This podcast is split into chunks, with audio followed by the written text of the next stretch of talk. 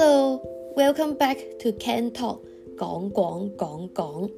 This episode I will read in English first and then in Cantonese. Enjoy！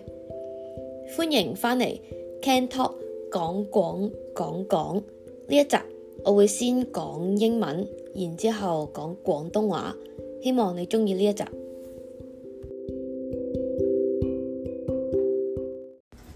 Animals 动物 pets 寵物 fish 魚 goldfish 金魚 koi 錦鯉 dog 狗 cat 貓 mouse 老鼠 hamster 倉鼠 guinea pig 龍貓 rabbit 兔仔 elephant 大象 lizard 蜥蜴 cow 牛 sheep 羊 pig 豬 turkey 火雞 chicken 雞 duck 鴨 bird 雀 bird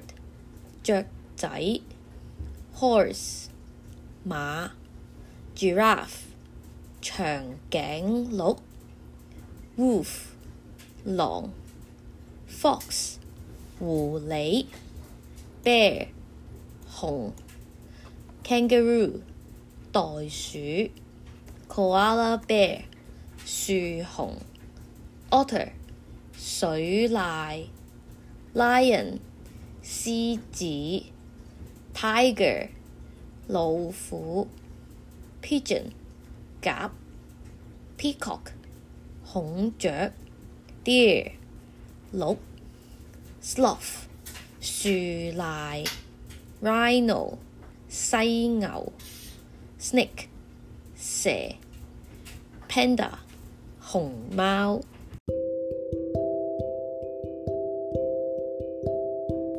This is the wrap for today. I'll see you again. This is the wrap for today. I'll see you again next time.